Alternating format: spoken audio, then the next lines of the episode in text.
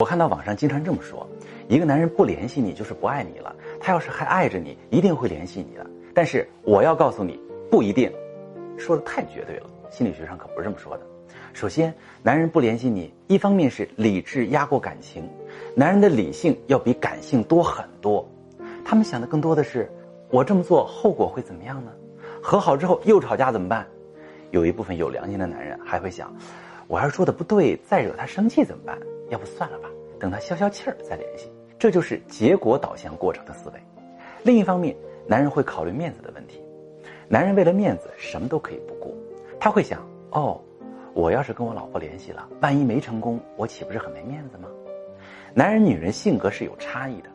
女人对待感情会更加外放一点，她可以直白地表现出依赖和难过。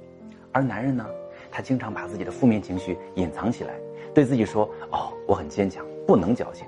但这就意味着让女人主动联系男人吗？当然不行。感情这事儿还是得男生主动。女性朋友可以通过朋友圈或者其他一些渠道给他们暗示，告诉他们，如果你愿意沟通，我们可以聊聊，不要让本来能修复的感情走向破裂。如果你也正在经历这样的情况，不知道怎么修复感情，让你对象开口，可以把你的情况详细跟我说说，我来教你怎么做。